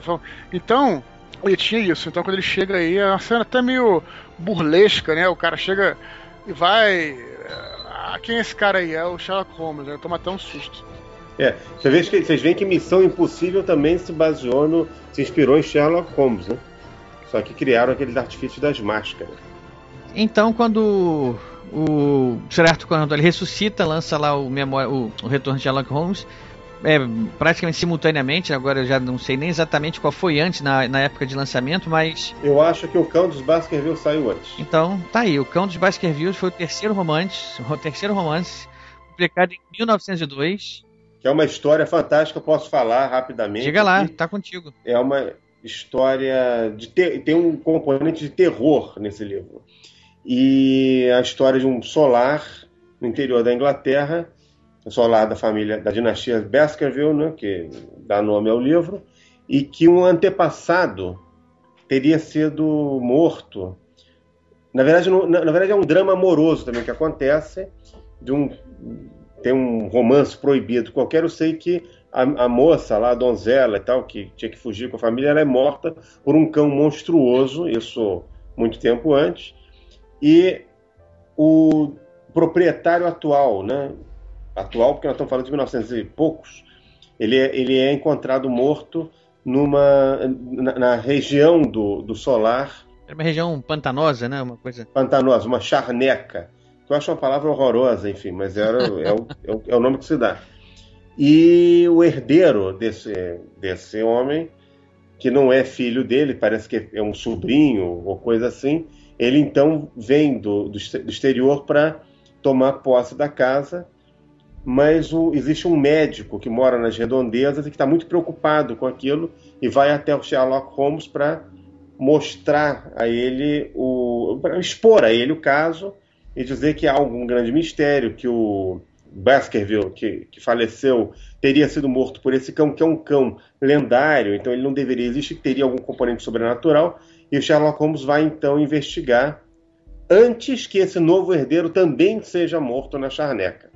Então é uma. Ele tem que se antecipar ao novo crime. E é claro que ele acaba desvendando a, a história toda, mas enquanto isso não acontece, a gente passa ali por umas cenas bastante assustadoras, como, como quando, por exemplo, eles estão ali, o Watson, ele está na ele está andando ali com um vizinho, enfim, à noite, aquela, aquela região meio fantasmagórica, meio assustadora, e ele ouve um uivo horrível, né? Que reverbera por toda a charneca, reverbera por toda a parte, né? Um grito assustador. Então, existe alguma coisa realmente, ele tem a impressão naquele momento que existe alguma coisa realmente sobrenatural naquela região. Né? É claro que não é uma coisa sobrenatural, que o, o, o encadeamento da ação revela uma conclusão totalmente lógica. Olha o spoiler aí, né? Mas também spoiler de livro já de mais de 100 anos não, não tem problema. Não, mas eu não estou dando spoiler nenhum, eu estou só dizendo assim, mas que é uma coisa que qualquer leitor de livro policial vai concluir logo de cara, né? Que é uma impressão sobrenatural, mas na verdade a resolução é totalmente Natural. terrestre, né? Totalmente terráquea, materialista, enfim. Então a, a, gente, a gente tem umas passagens desse livro que dão um, um certo arrepio, não chegam a dar pânico, nem pavor, não. Mas você fica meio arrepiado, porque você se colocando no lugar do Watson e dos outros personagens que estão com ele naquele momento, naquelas cenas, dá um certo arrepio ali, com certeza. Bom, esse é o. O Eduardo quer acrescentar alguma coisa aí? Não quero acrescentar nada, eu acho que o Mata falou tudo. Eu vou só dizer, vou até me antecipar, fazer o trabalho aqui do, do anfitrião, roubar o seu negócio e vou me antecipar e falar sobre o próximo livro, que é o Vale do Terror, que foi o livro que eu mais gostei, acredite você ou não, porque ele, assim como o Estudo Vermelho, você passa uma parte nos Estados Unidos, tal, isso também se passa, passa uma parte no Velho Oeste. Isso foi uma coisa que eu lembrei e tal, e eu gostei pra caramba disso, né? É uma coisa meio bang bang e tal, e depois, né, é, é, é todo flashback que tem antes de a história se iniciar, né? Então é bem interessante, assim. Então só queria dizer isso mesmo. Foi, acho que é do, dos romances foi o que eu mais gostei. Eu não sei se é o melhor, mas na época que eu tive a melhor impressão, pelo menos. Aliás, pela. mais me diverti. Pela, pela sinopse desse livro mesmo, eu até me lembro aí de uma coisa que eu queria perguntar para vocês. Vocês acham que o, o Holmes, ou, ou o gênero literário, que ele é o. que ele é o, o exemplo máximo, é, é a origem total desses CSIs da vida, esses seriados de hoje em dia, não é? É possível, é difícil dizer, né? Porque, a, na verdade, você pode dizer o seguinte, que a popularização da literatura policial aconteceu a partir do Sherlock Holmes, com certeza. Até porque era um gênero muito recente no mundo naquela época. E a aparição do Sherlock Holmes com certeza incentivou outros escritores, como Agatha Christie, enfim, e outros, a publicar e também é, acabaram, por sua vez, alcançando popularidade. Eu acho que o gênero policial foi, foi você vai, ele foi gerando novos autores, foi, foi se consolidando ao redor do mundo, sobretudo na língua inglesa, que é onde ele é mais forte, e, e é uma tradição da, da literatura em língua inglesa, da ficção de língua inglesa, melhor dizendo, né? Então o CSI talvez seja uma consequência justamente dessa tradição que não acaba, ela está cada vez mais forte, né? É uma, uma é, ela é uma das marcas da ficção de língua inglesa, né? E hoje em dia está muito presente também no audiovisual, que é um negócio que não havia naquela, naquela época.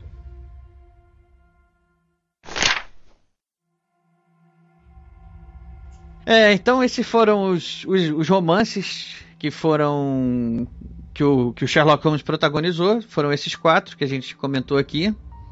E fora os contos todos que a gente falou, teve muita adaptação já do Holmes para outras mídias, né? Inclusive atualmente tem, se eu não me engano, duas séries baseadas nele, né? Me corrija se eu estiver errado. Acho que você assistiu, né, Eduardo? O que eu vi foi o Sherlock da BBC, que é excelente a série, excelente. É, Ricardo aí que não viu, o Mata que não viu, os ouvintes tem que, vi, ver, é muito, que ver, muito bom, muito bom. Vou baixar amanhã. é, vou baixar, vou assistir amanhã. É.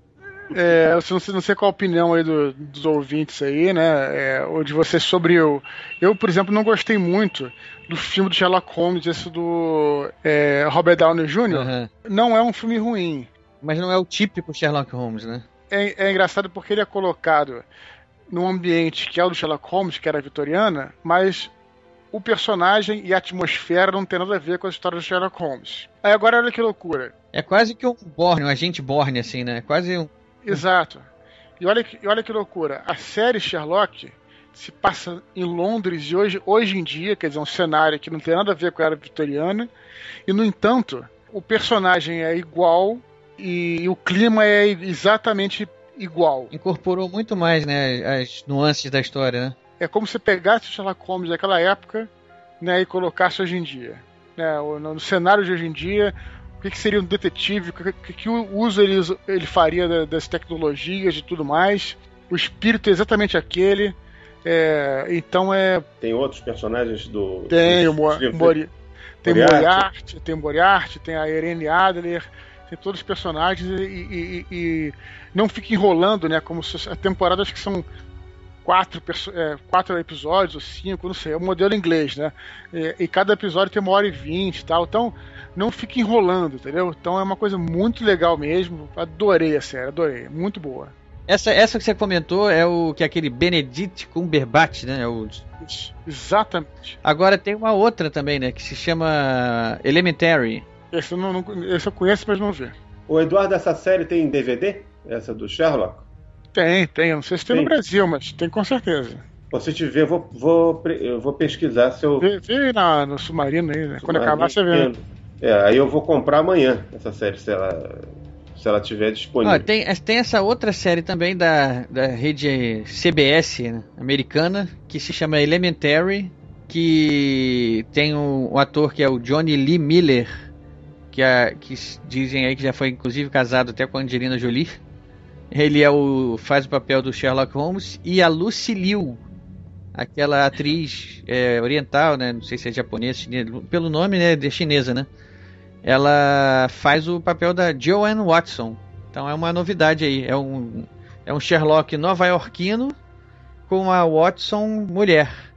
Nos dias de hoje também. Essa também, sério, eu não vi. Eu tenho até curiosidade de ver também. É, fiquei curioso para ver pelo menos um episódio para ver como é. Mas essa do Sherlock eu me interessei mais. É. Dizem os fãs aí que essa do essa que o Eduardo comentou é, mais, é melhor. É que é mais fiel ao, ao caráter dos personagens. É. Né? São uma parte muito importante da, das histórias. Bom, então, pessoal, a gente tem muita coisa para falar de Sherlock Holmes. É, é, evidente que a gente não tem capacidade aqui de citar todas as citações, todas as curiosidades sobre o, o autor, sobre o personagem. A gente também deixou de falar aqui do Mycroft Holmes, né, que é o irmão que ele chama o irmão mais inteligente, que é mais inteligente do que ele. Não dá para falar de tudo, né? Então a gente aguarda que os nossos ouvintes aí mandem suas impressões, suas é, suas curiosidades que vale a pena compartilhar. E vamos encerrando aqui, deixando aqui, vou fazer o seguinte. Eu, Eduardo, o autor, o dono do personagem, depois que o personagem ganha essa popularidade enorme, tipo super-heróis como Batman, coisa assim do tipo, será o autor tem direito de, de matar esse personagem a hora que ele quiser? Com essa legião de fãs mundiais que ele, que ele tem, mundial que ele tem? Não, é, é porque isso é uma pergunta complexa, né? Porque o matar o personagem, né? É, é como eu disse, é, é, como é feito aquilo, né? Eu acho que se você é, matar o personagem. Eu, eu sou contra a carnificina é, desnecessária, né? Vamos dizer assim. Eu acho que se o personagem morrer e ele tiver um motivo para morrer, como eu acho que não teve, no caso de Sherlock Holmes, não teve um motivo para isso. Assim, motivo que eu digo dentro da história, na trama. O que aconteceu no, no Sherlock foi deu uma solução final para aquilo. Ele poderia simplesmente deixar o cara aposentado, né? Mas é, aquilo não serviu para uma coisa dramática, não serviu para evolu evoluir o personagem do Watson ou qualquer coisa assim. Então acho que se você tiver um motivo para o personagem morrer, ele deve morrer. Mas eu acho que o autor deve ter, deve ter esse poder, porque é aquela coisa que eu te digo. O autor, ele, ele em tese, deveria saber o que ele está fazendo. Né? E quando as pessoas esperam que o. As pessoas esperam que o autor é, a surpreenda. Né? Eu já até falei isso no podcast lá do nosso amigo PH Santos. É, agora a coisa tem que ser bem feita, isso que eu, que, que eu acho. E você, Mata, o que, que você acha aí? Você assassinaria? Nessa situação, você acha que o Luiz Eduardo mata? Pô, eu já. Olha, eu na vida real só mato mosquito. Mas na. mas, mas mata, Luiz na, Eduardo mata. Pô, eu já matei tanto personagem meu. Pastores tiveram motivo. Eu nunca matei gratuitamente, não, entendeu? Na vida real, eu sou um santo, praticamente, assim, uma pessoa é, discreta, enfim, que mato de vez em quando os mosquitos, até porque eu tenho PHD em matar mosquito, porque eu fui, como eu disse aqui antes, eu fui criado. Maricá, né? Maricá, era numa, numa casa de campo, onde você tem que conviver com todos esses insetos, sobretudo os mosquitos, que são os únicos insetos que realmente me, me incomodam, porque eles escolhem os horários mais inconvenientes para te perturbar, né? Então... então eu desenvolvi várias técnicas né, para matá-los. Mas fora isso, eu não, não, não, mato ninguém. Não. Às vezes eu mato algumas pessoas de tédio, de repente quando começa a falar muito, né? né enfim. Não, Mas aí é, é outra história. Está sendo modesto. Então, pessoal, a gente agradece mais uma vez a presença de vocês aqui, Eduardo, o Mata, vocês são da casa, podem voltar sempre que quiserem. E até a próxima aí. Obrigado, galera. E leiam, leiam aí o nosso, nosso Sherlock Holmes, né? Não esqueçam. Sherlock Holmes vale a pena. Comecem, comecem pelo estudo em vermelho. Exatamente. Isso aí. Se, se, se a partir daí já não se tornar um fã, acho que não tem salvação, não. E tenham, e tenham consciência do seguinte: vocês estarão lendo um clássico. Quando alguém falarem, leiam clássicos, pensa em Sherlock Holmes. É um clássico. É um clássico, isso aí. Com essa a gente se despede. Um abraço para todo mundo e até a próxima.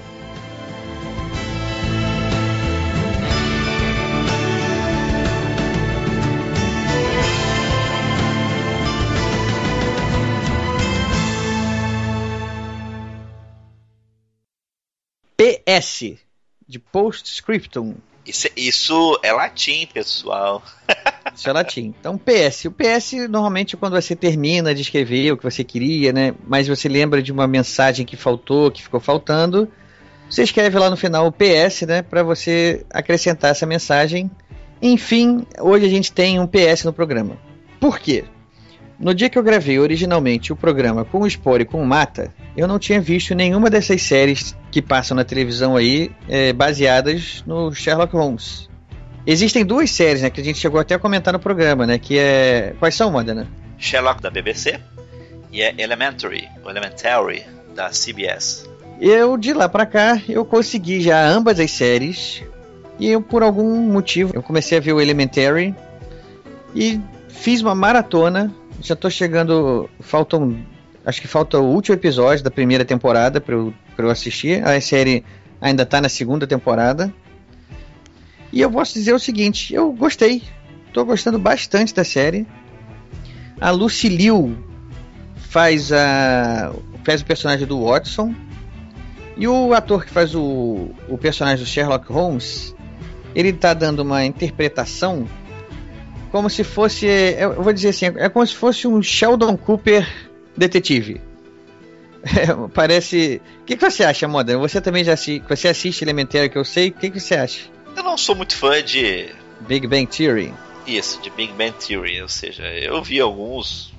Mas eu, eu não levo isso pro caminho do nerd, sei lá, estereotipado, ou nerd doido, ou, ou de mais nerd.